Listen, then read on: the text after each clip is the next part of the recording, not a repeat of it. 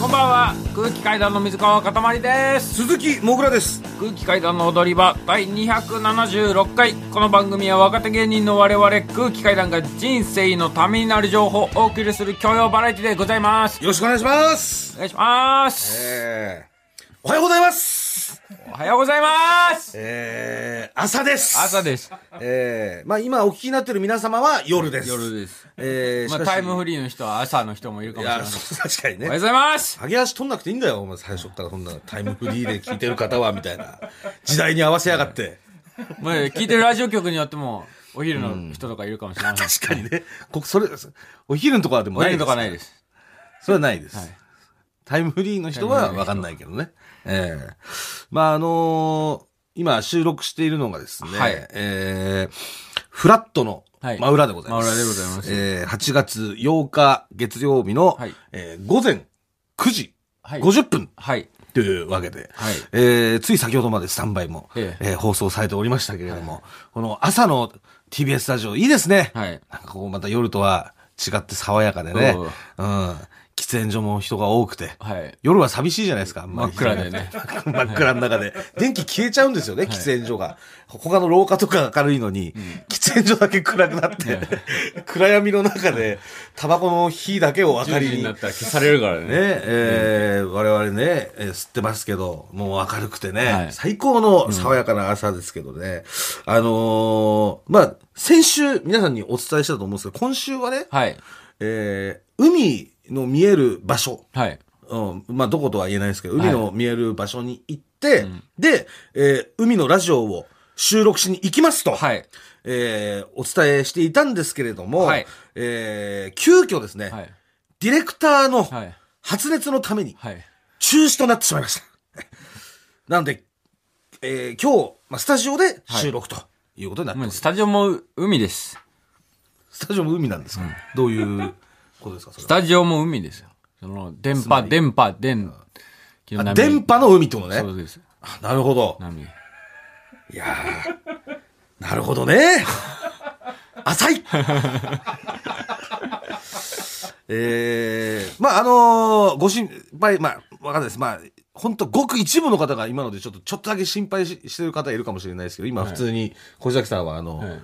えーマスターのとこに座ってはい。いますから。はい。え一応、まあ、熱は出てしまったんですけど、えーそだから昨日本当は行く予定だったんでね。はい。日曜日に行く予定だったのが、えー陰性だったという。はい。まあ、熱出て陰性だったんで、ではい。もう普通に熱も引いたんで、えーラジオをじゃあ月曜に撮って、普通にスタジオでやりましょうかと、なりましたんで、はい。えーなんで、えー今年も海のラジオはね、えー中止ということで、はいまた来年ですなかなかできないね。まあ、こうじゃなくちゃっていうね。はい。うんまあそう簡単に簡単にそれは海のラジオオなんてできませんよ。うんあれはもう選ばれたら海は。え？ラジオ撮る場所じゃないんだから本来海は。まあ、っていうかもう我々ががラジオできる場所じゃないのよ。あれはもう選ばれたあの地元の有力者の人とこコネとかすごいあって、すごい地元で力持ってる人しかあの海が見えるあの砂浜にあるあの小屋には入れないんだ。よ。ね？で、まあご時世の的なものもありますし、はい。やっぱ今年でもなかったってことだね。うん。うん、ちゃんと海でもうバーンと普通に人がいる中でできるようになってから海行きましょうよっていう。そういうそううん。そういうことです。そういうことだと思います。はい。お。達しですお達しですね。うん。ええ。なんで、スタジオで、えーやらせていただきます。はい。そして、今日本来でしたら、えーなんと、休みだったんですね。あ。我々。我々オフだった。オフオフだったんですけれども、まあ、私は別にその、なんていうんですか、あの、まあ、健康診断、ちょっと行かなきゃいけなくて、はい。ていうのも、その手術するのに、なんかいろいろ測んなきゃいけないんだって。はいはいはい。心電図とかね。ああ。怖っ。前もって。心電図とか。字が怖っ。あと波字怖えわ、心電図って。心電図とか、あと、えー血液検査とか、うん。そういうの。初めてじゃないの？大人になってそんなんすんの？そうね。えー、18、18の時以来とかかもしれない。18の時やったの？なんか、高校の時とかなんかやんなかった？ああ高校の時なんかいや、俺多分なんかで引っかかって、その、血液検査まで行った時があったんだよね。大人になってから？うん、あいやいや、そう、高校の時。高校の時に？うんうん。なんだっけな。これ、いいのかな？これ言っちゃって。あのーいや、本当に、いや、わず、あの、本当にしょんべん出なくて、うん。尿尿検あったじゃん、朝の。うん。で、あの、本当に頑張ったんだけど、んどうしてもしょんべん出なくて、んで、期日を守った方がいいなって俺は思ったから、その、ライフ、ライフガード入れたダ。メだろ、ダメだろ、マジで。そんないいことねえだろ。いや、色一緒じゃん。ダメだよ。色似てんなと思って、いや似てるその、よく言ってたよみんなたまに飲んでたライガー入れたよ。んだよチェ、チェ、チェリオの。ライガー入れたら、引っかかっちゃって、それ引っかかるんだ。なんて言ったってライガーなんだもん。それで検査行ってくださいっつって、えー行ったのよ。うん。で、それで、その時が、えー血液検査やとかいろいろやって、うん。まあ、別に、目立ったその異常みたいなのは特になかったんだけどうん、一、個だけその医者に言われたのが、あの、まあ、俺、その当時から太ってたからね、結構。うん。うんあのーで、ちょっと鈴木さんっつって、うん。鈴木さん、あの、ちょっとい一つだけちょっと数値おかしいのありまして、はい。あの、鈴木さん、低コレステロールですってうん言われたことがある。そんなわけない。そう。で、俺だから太ってるんだけど、いわゆるそう、コレステロールがないんだって、人より。だからもっと肉とか食ってください、みたいな。逆に、で。医者の人もちょっと戸惑ってたんだから、あんまり太ってる人にさ、ん肉とか食えとかって、なんか言う,、言うのも、言う経験も多分なかったと思うんだけど、だからそれぐらいだったんで、多分異常がだからあるとしたら多分その、なんつうの？低コレステロールぐらいかなと俺は思ってるんだけど、まあ、手術にはそんな影響しない、うんコレステロールないんだ。コレステロールないのよ。へえうん生卵とかもめっちゃ好きです。すげえ、1日3つとか4つとか食ってたロッキーこともあるじゃねえかよ。そんな食うの？いや、ロッキーもっとお前20個くらい食ってたから。1日で、ジョッキで食ってんだから。うん。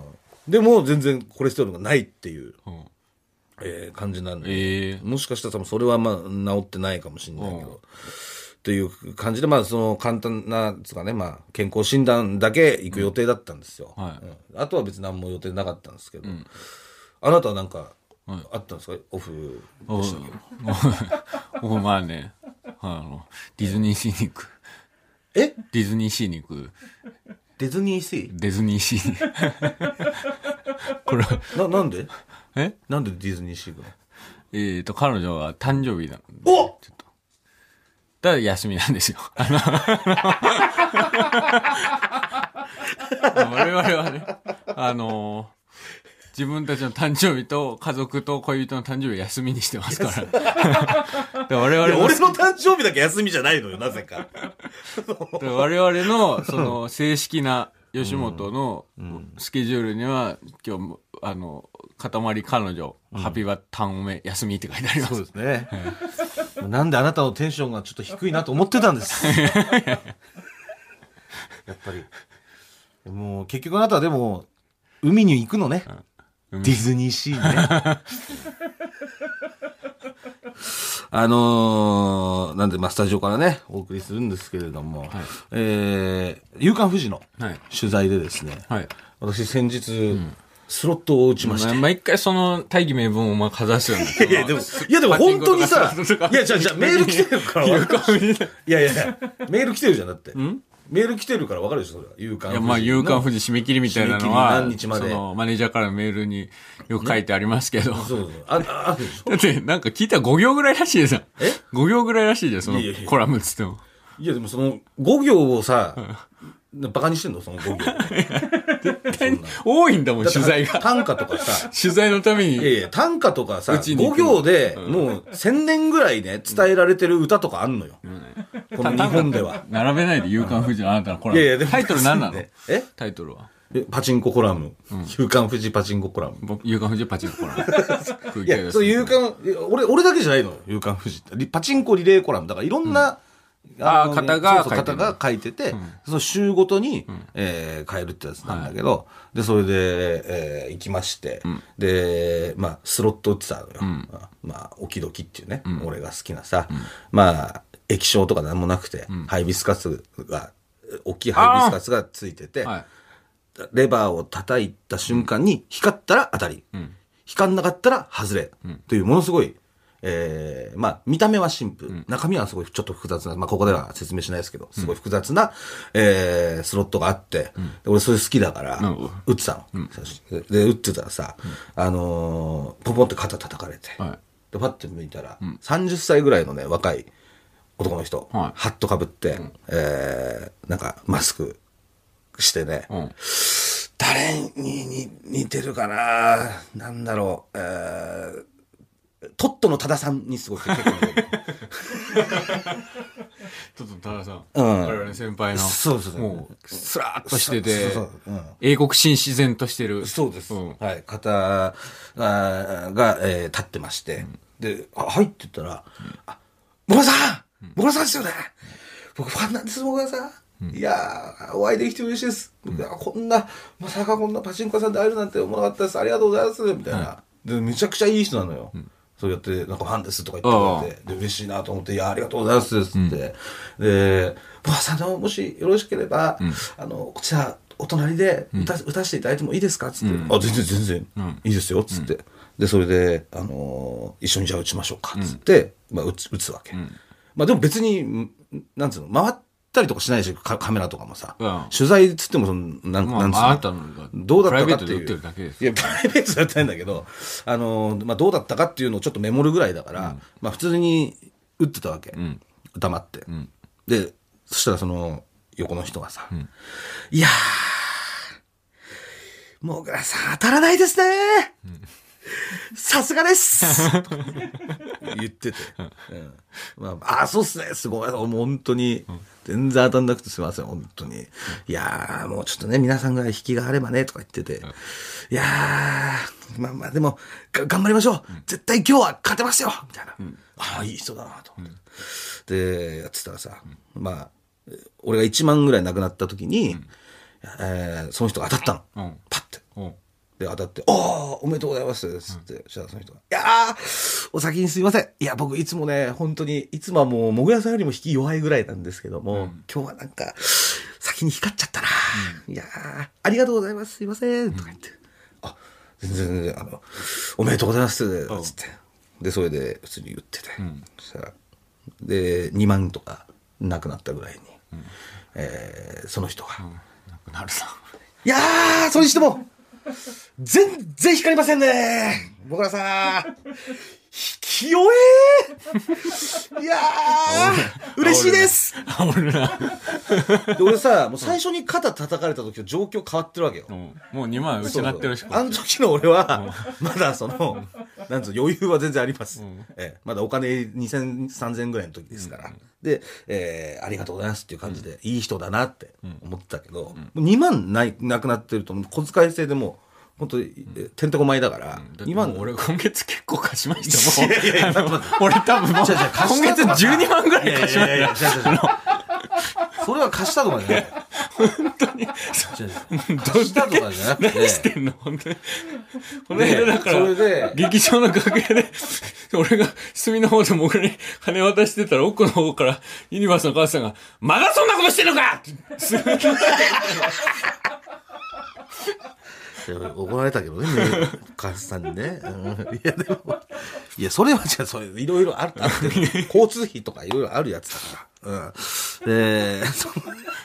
で、もう状況違うわけよ。2万なくなってて。うん。そしたら、うん、ちょっと腹、腹立ってきたじゃないけど、いい人なんだけど、だからムカつくなと思ったの。うんちょっと。もう、こんな、だってさ、んお金なくなってるからね、俺は。もう。で、もうきつくなってきてて。で、ちょっとタバコ吸いに行ったの、それで。もうなんか、いい一回ちょっとい落ち着いて一服しようと思って。なんかそのイライラしてるのも大に伝わったらいけないなと思って。知らないです。で、それで、いや、まあ大ってそういうの伝わるから、そのレバー叩き方とか。だからそれでタバコ吸いに ちょっと。行ったら、その人がさ、あれ？もぐらさんタバコっすか、いやー、流れ変えるんですね。さすがです。とか言って、あ、ありがとうございます。で、それでタバコ吸って、まあ一服してるうちに、まあでもすげえ好きなんでいてくれてんだなっていうのは俺、めちゃくちゃそれ伝わって、それは分かってるから、やっぱり、あの、優しい人だし、すげえ楽しんでくれてるし、いい人だなと思って、その、リセットできたの、その一服で。で、また座って、打とうとしたら、その人が、さあ、流れ変わった第1打目です。どうでしょうか？いやそうですね。もう俺からしたら、その、それを、う流れ変わって1打目ですって、打とうとしたのに言われたことによって、本来打つはずだった1打目とはずれてるから、そこでもう一個流れ変わってんだけど、まあそれは置いといて、あの、変わって1打目です、どうでしょうかって。まあ、いや、これでね、光っちゃったりして、ととかね、そういうのあるんじゃないですかとか言いながら俺、レバーをこう叩いたらさ、まあ外れたわけ、光んなくて。そしたらその人が、いやー、やっぱりタバコ行っても引き終えなこれ悪いタバコだったんじゃないですかね、野川さん。つっていやーそうですね。いやー悪かったかもしれないですね。つって。もうちょっと、あのーお金なくなってるものがイライラしてきて。で、それでもう3万ぐらい突っ込んでももう全然出なくて。それ横でもうその人が連チャンし始めて。すごい出始めて。いやー、すいません。なんかあれっすね。あのーなんか、本当に僕普段出なく、出ないんですけど、もぐらさん見て、本当にひ引き弱くてこう勇気とか、すごいもらってるんですけど、なんかあのーすいません、もぐらさんの引きを吸い取っちゃってるみたいで、みたいな。で、俺も実際金なくなってるから、本当に金吸い取られてる気分になってきて、めちゃくちゃ、イライラして、こいつ早くどっか行かねえから、みたいな。ぐらいになってたんだけど、でもまあその、それってもう連チャンしたら、あの、その後打たない方がいいっていうか、連チャンしたらもうそこで終わりにした方がいいような台だから、あーまあ案の定その連チャン終わって、じゃあすいません、僕ここで失礼します、みたいな感じで、えーその人がこう、席立ったのよ、うん。で、あじゃあありがとうございます、これからも応援お願いします、つって、で、もちろん、当たり前です、絶対応援しますよ、つって。じゃあ最後にちょっと写真撮ってもらっていいですか？つって。ああ、全然いいですよ、つって。じゃあ撮りましょうか、つって。で、こう写真向けてさ、モラさんもっと笑ってくださいよつって。あすいません。俺も3、4万なくなってるから。でそれで、笑顔作ってさ、まあ じゃあ、笑えるような心境じゃないけど。じゃあ行きますよつって。はい最高の負け、ありがとうございますカシャッと思ってさ、で、どっか行っちゃってさ。で本当に、久しぶりに、この、優しくて、ムカつく人いたんだ。時々いる。時々いるじゃん優しくて、いい人なんだけどそうムカつく人。悪気ないんだよ。で本当にいい人なの。本当に俺のこと、あの、応援してくれてて、俺もそれはすごい伝わって、ありありがたいっていうのもあるんだけど、ありがたいんだけど、ムカつくっていう。多分きっとクズパチとかもめちゃくちゃ見てくれてるんでしょ。そうそう。絶対そうだろ。そういうと出てきたのとか、流れ変えるんですねとかも、そういうさ、クズパチが言ってることだから、それも言ってくれて、まあでも、久々にね、そういう人に会ったなと思って。うん。まあ、まあ、できればね、勝ってる時はいいんですけど、あの、負けてる時はね、私も、あのー人間ですから、あのーちょっとね、なんだこいつって思っちゃうかもしれないんで。できれば、こいつ負けてるなっていう時は、そっとしといていただけると、ありがたいです。はい、それ以外は全然いいんですけど、この負けな何かで負けてるっていう時だけちょっとね、へこんでる時あるんで、僕も。はい。えーよろしくお願いいたします。はい。えー、そしてちょっと曲メールというか、曲名届いてました。あの、先週ですね、はい海のラジオをやるってなった時にえー車で聴きたい曲を募集したじゃないですか。あね、長井さんの車で、はい。えー我々が聴く用そう。の曲をね、そう。みで、えー皆さんに、えー。長井さんの車で聞くっていうか、まあ一応流す予定であるけど、その、もしかしたら長井さんの車で普通にかけるだけかもって言っててーをね、あの、募集したじゃないですか。はい。で、そこで、えーリクエストのメールが来てますんで、はい。ラジオネーム、食パン。えー海ラジオにかけてほしい曲ですが、ケツメイシのケツノポリス4に収録されているドライブをリクエストします。大学時代。ああ、これそうこれこれ。はい。大学時代、彼がカーステレオでこの曲をかけながら、はいよくドライブデートしていました。はいはいはい。今では懐かしい夏の思い出です。はいということで、えー今日の一曲目は、ケツメイシでドライブ。改めまして空気階段の水川かたまりです。鈴木もぐらです。あの、この間、先週ですかね。はい。あの、ハゲロウに出てきました。ああ、はいあの、あの、また招集されたんですか？招集されまして、えええっ、と、ハゲロウっていうのはですね、はいえー人狼のハゲ版です。はいはい。えっ、と、まあ、人狼のハゲ版じゃちょっとわかんないと思うんですよ、多分。まあ、ざっくり説明すると人狼のハゲ版なんですよ。えっ、と、ハゲてない村というものがありまして、ええそこに10人ぐらい、ハゲてるんじゃないかという人たちが住んでて、はい。で、えー朝のターンと夜のターンで、ええー一人ずつ、その、ここいつは俺よりハゲてるっていう人に投票していって、一、はい人ずつハゲ村に連れて行かれるんですけど、で、そのハゲ村の村長が獅子頭の脇田さんなんですけど、はいはいはい。で別にその、ハゲがいいとか、ハゲが悪いとかそういうことじゃないんだよね。ん嘘をついてるのがそう。ダメだってことう嘘つきが。がダメだっていう。だ別にハゲ村もすごい楽しいところハゲ村もすごい楽しい。ハゲ村に行ったら、あの、帽子かぶせてもらえるんですよ なんだけど、その、嘘をついて、いや、ハゲてない村ですよ、私はって言ってるのが、いや、ダメだろうって、どっちも幸せにならないだろうっていうことで、そういう行われてるライブですよね。で、なんかいろいろ役職とかもあって、なんか牧師っていう役職があって、であこれないね、人狼には。人狼にはないでしょ。うん。牧師は、その、夜のターンに、誰か一人の頭をめがけて、あの、水を発射できる。なんで牧師が 水清水、系の。清水として、びしょびしょにできて、で、あとフラッシュっていう役職があって、今回から追加されたんですけど。フラッシュ？そう。で、それは、そのあの週刊誌の、写真週刊誌のフラッシュとなぞらえて、夜のターンに、えー一人を指名して、で、朝になったら、その人が一番ハゲてる画像を無限大ホールでやったんですけど、無限大ホールって後ろにでっかいモニターがダーンってあるんですけど、そこにもうずーっと映されてるっていう、非常に不利な、窮地に追い込むことができる朝になってもずっと映ってる。あ、その次の日の投票を、うんお返しされるまで。そうそうそう。いや、超強いじゃん、それ。まず追放されるだろ、そんな。ずっと、だって話してる間にさ、ずっとそのずーっと、ハゲてるから、常時。映後ろにそのフラッシュされた人がさ、映ってんでしょ？ってるい。や、何を言ってもさ、いや、お前、ハゲてるだろって、絶対もう、い的に上げられるじゃん。そうそうそう。うんのハゲロに出てきまして、まあ始まる前とかやっぱみんないろいろ話すわけよ。その、どういう風にしてるかとか、どういうような生活を送ってるかみたいな。あの、い猪本さんがさ、あの、出演者でいたでしょ、インポッシブル。インポッシブル井上さん、エイジさん。でそう、エイジさんが。うんで、猪本さんがもう、多分喫煙所でめっちゃ凹んでてさ、猪本さん。どうしますか？っていや、俺は今日ハゲロウだよ。え、ハゲ、はハゲロウなんですか？ってもうもう前回俺もう二度とハゲロウ呼ばれないってい約束してくれたのになんで俺今日呼ばれてんだよ。前回やった時は、猪本さんは最終的に生き残ったんですよ。ハゲてないってなったんですけど、うん。改めて、その脇田さんが VTR を見返したところ、ハゲてるけど、立ち回りが上手だから勝ったっていう認定をされて、再び招集を受けてめちゃ、くちゃ喜んでたの。絶対呼ばれないって言ってたのに、みたいな。とか、その、新しく出るメンバーの人もいるからさ、いろいろ話聞いてて始まる前に、その森谷日和さんうん。が、もともとは森谷さん大阪にいて、その大大阪。阪、森明さん、ハゲてるじゃん、だって。森谷さんは。いや、ただ森谷さんも、その、俺の印象でも、僕の印象でもハゲだけど、ん見たら、結構入ってたの。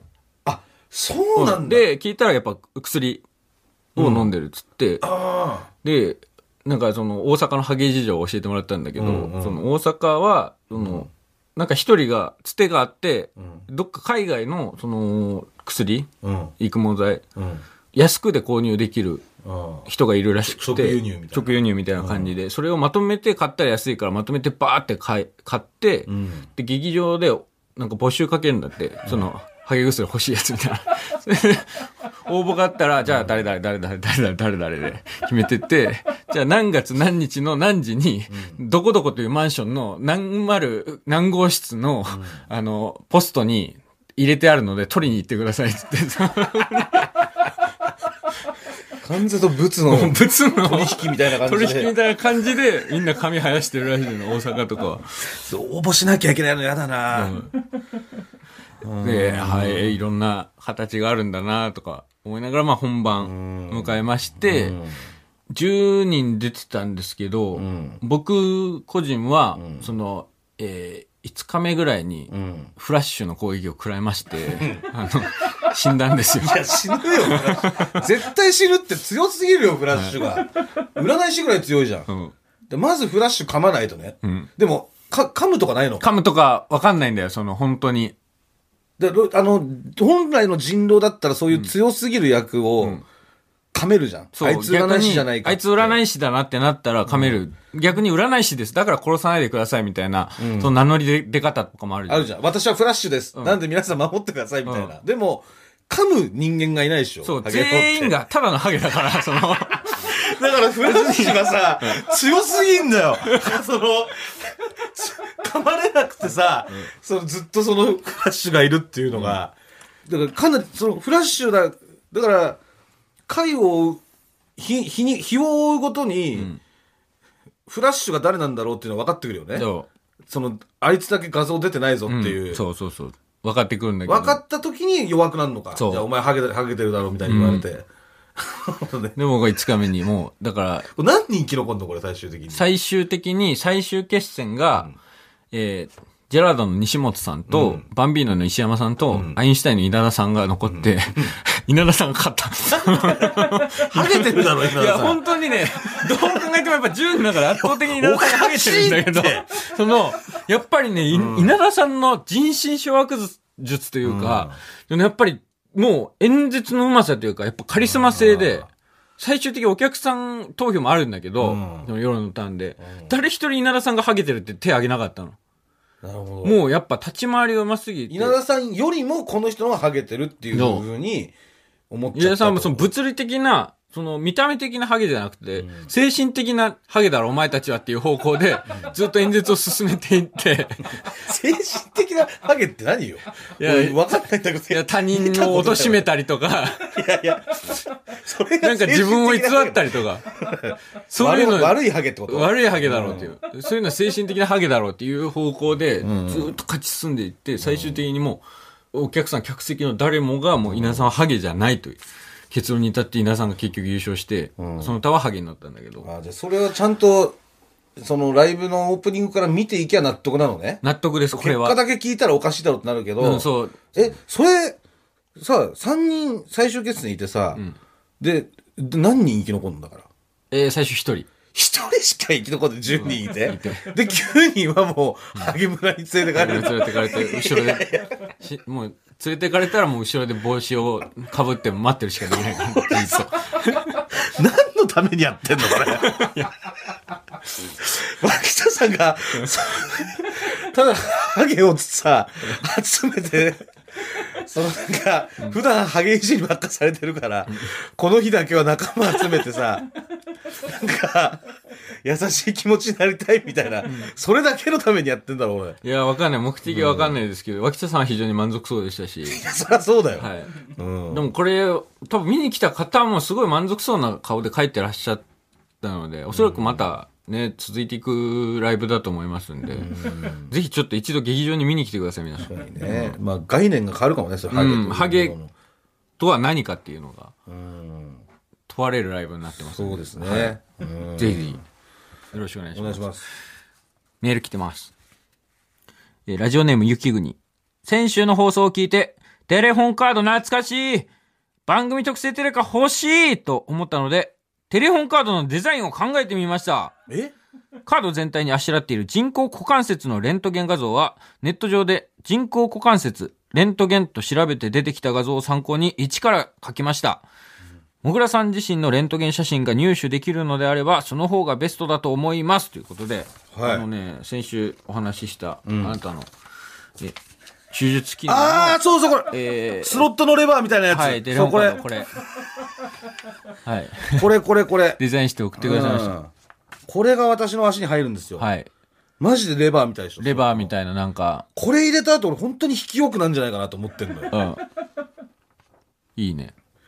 いいいいこれ、ん使いたくなる？これ。いや、いいんじゃない？やっぱり本。うん。記念だし。じゃあ、まあ、ただですね、あの、あの、NTT の無地のテレホンカードの製造終了に伴いまして、ええ？オリジナルテレホンカードの製造が2022年2月末で終了したそうです。えー、なんで？もう作れないんだって。え、じゃあ今、テレカはど、え、無地の、そのオリジナルじゃないやつだけ売ってるってこと？多分、そうなんじゃない？そういうもう、なんかオリジナルテレカはもうや,、やりませんよ。もうやりませんこっちでなんか例えばそういう山の景色とか、ん。富士山みたいな写真をんあしらってるのはまあ普通に NTT が発売してるやつしやかつしかダメってことダメだそうで。じゃあもうこれをそれにしてもらうしかないってこと？この股関節のやつを。NTT のレギュラーにデフォルトに。レギュラー化してもらうしかないってことね？しかない。いやー、そうなんだ。もう使わないんだ、テレカやっぱ。みんな。だテレカはダメだからもしかしてクオカードとかでやってもらうか。もうでもそっか。年代問わず使わないか。子供からお年寄りまで持ってるもんね、スマートフォン。楽々本みたいなのもあるし。そっか、寂しいなもうなくなっちゃうんだな、あれ。あーテンション下がるな。NTT の人くらいテンション下がってる。本当にテンション下がっちゃった。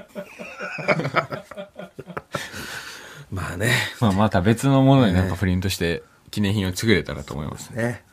では、下がってしまったテンションを上げるために、こちらの企画行きましょう真夏の果実を聞かせて。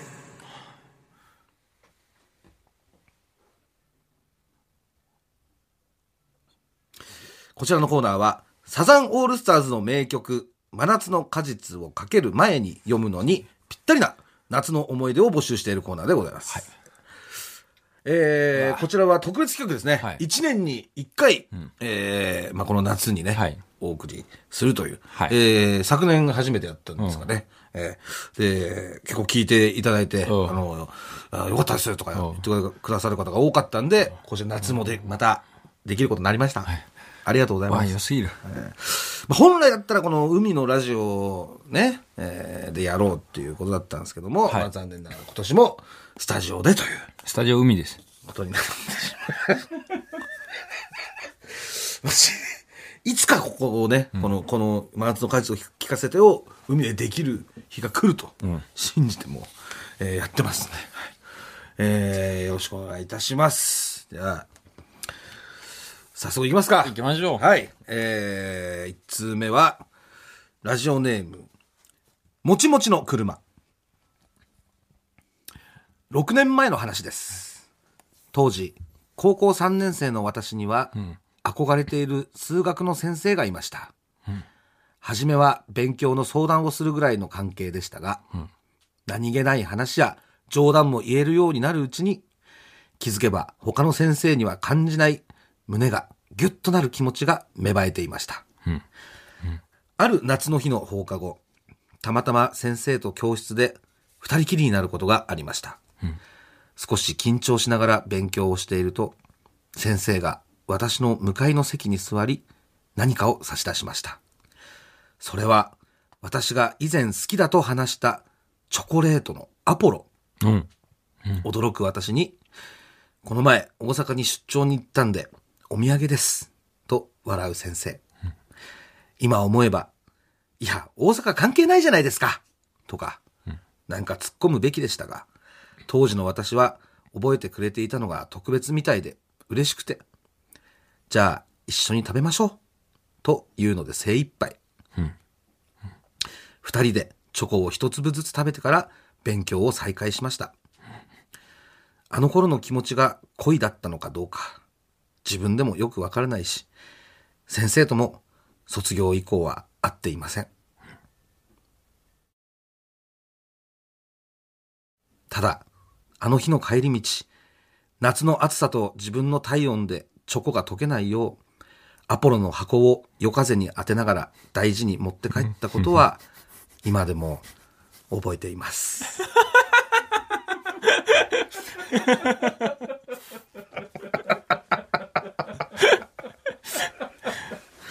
えどうですか？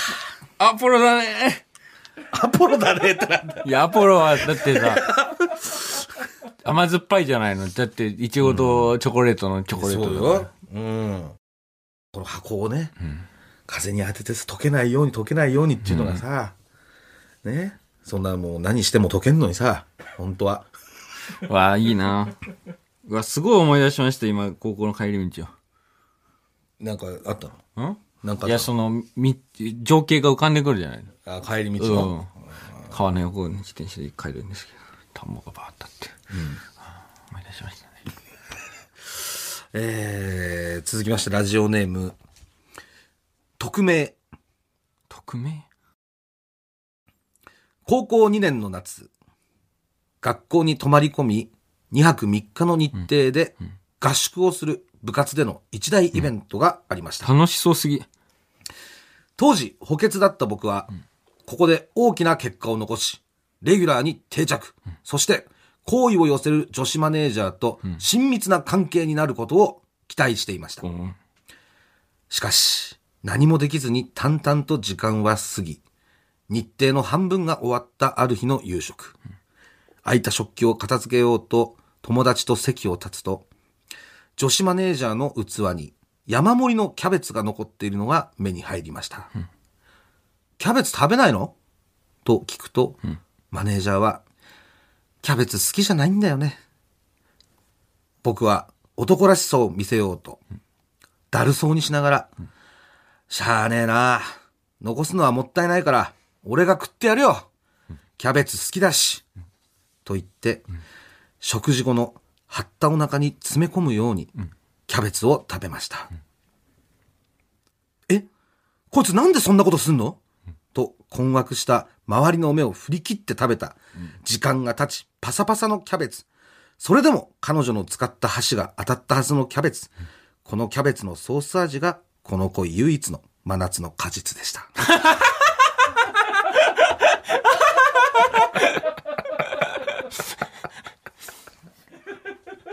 うまっ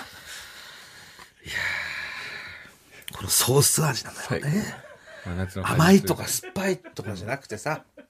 いや、いいですね。うーん。だってこれ、真夏の果実、しおりんのテーマがバックじゃなかったら別に銀立ちボンバーでもいいわけだからね。取っといてくれたんじゃない多分。このま、一年に一回のために、銀立ちじゃなくて、こっちに送ろうって。いや、関節キャベツなんかね、めちゃめちゃ銀立ち案件ですけど、でもそういう立ったとかじゃないのよ。あと本当に立たなかったのかもしれないしさだね。なと思いました。えーいいじゃないですか、ソース味が。ね初恋の味っていうのは。いいねはいえー続きまして、ラジオネーム、パンザワ。中学の時、好きな女の子がいた。人見知りな僕にも明るく話しかけてくれる。色白で黒髪が綺麗な女の子だった。吹奏楽部の彼女が中庭でフルートを吹く姿を、ソフトテニス部の僕はランニングをしながらよく眺めていた。3年生の時、勇気を出して告白した。ごめん。友達としか見れない。初恋はあっけなく散った。その後、僕と彼女は同じ高校に進み、彼女に彼氏ができた。その彼氏は僕と同じクラスで、中学時代、僕とソフトテニス部でペアを組んでいた男だった。優しいやつだったから、僕が振られたことを知っていたのか、僕の前では彼女の話をしなかった。2学期、夏休みにそいつが童貞を卒業したという噂が広がった。もちろん相手は彼女。クラスのみんなが芸能記者のようにそいつにインタビューをするミニコントを始めた。僕は気まずさから教室を出ようとしたが、いつも僕を童貞といじってくるサッカー部のやりちんに、童貞新聞さんからも質問があるんじゃないんですか？と、半笑いで話を振られた。僕はその場の空気を壊さないよう、では一つだけ、ズバリ、おっぱいの感触はと、感情を殺して童貞ピエロを演じた。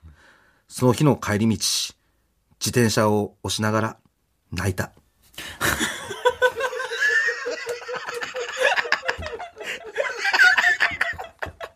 切ない。切ねなんでサッカー部ってこういうことすんだろうね。部でくくらないで。いやでも絶対するじゃ。こうんいうこういう人間もいます。いや、こういう人間しかいないじどっゃん。いかにはいます。や、どっかにはっていうか、サッカー部には多いかもしれませんが。必ずいるし、こういう人間だらけの、そ巣窟というか、こういう人間の。そんなことはないしかも質問も、おっぱいの感触があって。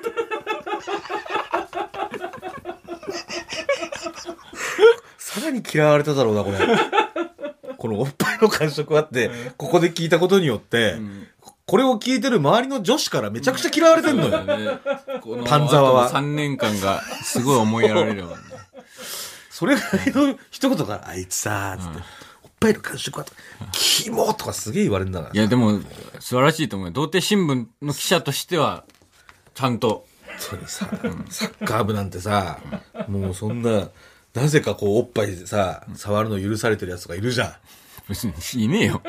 いや、いるのよ、サッカー部って。なんか、揉んでオッケーみたいなやついるじゃん。こいつは揉んでオッケーみたいな、なんか、急に触っ、おんなんか、パイ揉む、揉むキャラみたいなさ、パイ触りキャラみたいなやついるじゃない。聞いたことないよ。それがもうパンザワはさ、これをもうほん、自分の心とは裏腹にこれをみんなのね、場を壊さないように言ったことによって、すべて棒に振ってた、この青春を。本当にさ、切ないですよ。えー、続きましてラジオネーム、色違いの壁紙。大学生の頃、思いを寄せていたサークルの先輩、夏子さん。何度も遊びに行く仲でしたが、二人で行ったことはなく、二人で遊びましょうと誘っても、それとなくはぐらかされ、会うのはいつも複数人でした。ある時、友人からその理由を告げられました。夏子さんは他に好きな人がいること、僕の行為に気づいていること、そしてその上で僕と二人っきりで遊ぶのは抵抗があること。僕は夏子さんを諦めるため、最後の思い出作りとして、隅田川の花火大会に誘うことにしました。返事は OK。もちろん、複数人で。一番いい場所で花火を見てもらいたかった僕は、早朝5時から場所取りをし、夏子さんと友人たちの到着を待ちました。約束の時間、待ち合わせの浅草駅へ来た夏子さん。浴衣姿は他の誰よりも綺麗でした。しかし、ここで僕の友人の携帯が壊れ、合流するのに時間がかかるトラブルが。うん。友人を迎えに行った僕が、夏子さんたちが待つ場所へ到着したのは、花火終了の10分前。たった10分。でも、夏子さんと一緒に見た花火は、今までの人生で最も美しい花火でした。花火の帰り道、僕は思い切って、夏子さんへの思いをすべて打ち明けました。うん。うん。夏子さんが好きなこと。今日はその気持ちを諦めるために誘ったこと。うんそして今日という日が夏子さんへの気持ちをより大きくしてしまったこと。僕の告白を聞いた夏子さんは、今度は二人で遊びに行こっか、と笑顔で答えてくれました。そして時は経ち、夏子さんは今、僕の隣で一緒に踊り場を聞いています。やだー僕の愛する奥さんとマジ？やだ泣きそうすごい なんで、なんでお姉になるの？そのなんか、感情が高ぶった時。いいや、まさかだったから。いや、やいやいやいや。まあ、まさかだったのはわかんないけどさ、その、なんでお姉になっちゃうの？いつも。いや、マジ。マジ、よかったね。すごいよかったじゃん。何それ。本当に。今も今週もこれも聞いてくれてるんじゃないですうんか多分。うん。一緒にね。よかったね。うん。だからこの、全部正直に、やっぱり言ったのもよかったのかもね。うん。好きです。うんでも諦めます。うんでも、諦められないかもしれませんみたいなのを、その、もう、全部思ったことを言ったわけじゃないですか。まあ、それに対して、もうちょっと、夏子さんがね、あのーあれ、こいつちょっといいかもって揺れちゃったのかもしれないね。うんねえー今聞いてくれてますよ。幸せにですよ。幸せになりますよ。えー、では、えー、ラストですね。はい。ラジオネーム、嬉し涙、じゃじゃ丸。中学3年の夏休み、クラスの男女数名で夏祭りに行った。祭りの会場は人が多く、暑い。僕は親が祭りの実行委員をしていたコネを使い、仲間と一緒にクーラーの効いた公民館の畳の部屋へ入れてもらい、夜店で買った焼きそばや焼きとうもろこしを食べていた。畳の部屋で涼みながら優雅に祭りを眺めていたら、配布されたうちわに書いてある番号で抽選会が始まった。2等のところで僕のうちわの番号が呼ばれた。僕は慌てて公民館を出て会場のステージへ向かう。しかし、公民館の入り口で脱いだはずの僕の B さんがない。みんなで僕の B さんを探し回った。会場では僕の番号が何度も何度も点呼されている。早く B さんを見つけてステージに行かなきゃ。僕はすごく焦った。あ、あそこに僕の B さん酔っ払ったおじさんが間違えて僕の B さんを履いていた。声をかけようとしたら、おじさんが目の前でゲロを吐いた。B さんはゲロまみれになった。抽選会で僕の番号は不在者扱いになり、繰り越された。その夏から、僕のあだ名は、ゲロ B になった。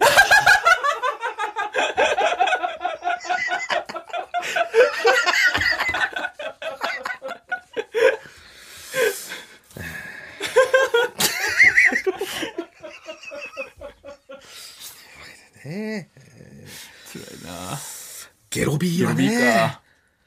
まあ言いたくはなんだけど、言われたくないっていうね。はいゲロ B は、これは辛同いことあったらゲロビーって言いたいもんうんなじゃあちょっとなんだろう。やっぱり因果応報じゃないけどね。うん。あの、あの部屋ってすごい羨ましかったじゃん。うん。どうやってあそこ入れんだろううんみたいな、あの、確確かにね。なんか消防団みたいな人がや、なんかやってて、酒とかもすげえ、なんか、なんかただで飲み食いしてるっぽいぞみたいな、うんこっちはすげえ金払ってんのにな、なんだあれはみたいなさ、あったね。あったじゃ。うんん。で、あそこですごい優雅に過ごしてた、そのツケがやっぱり回ってしまったんでしょうね。しかも2等まで当たってるからね。めちゃくちゃいいことも起きてるから。でも繰り越されたからね、ゲロビーのせいで。ゲロビーです 超えちゃ、一線超えちゃったんだろうね、その、運のね。うーん。ゲロビーか。これもう一生ゲロビーだもんな、多分。え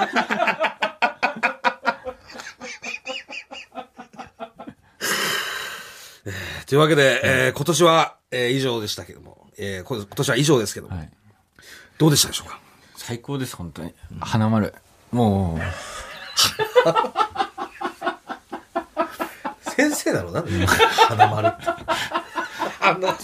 ずっと続けていってほしい。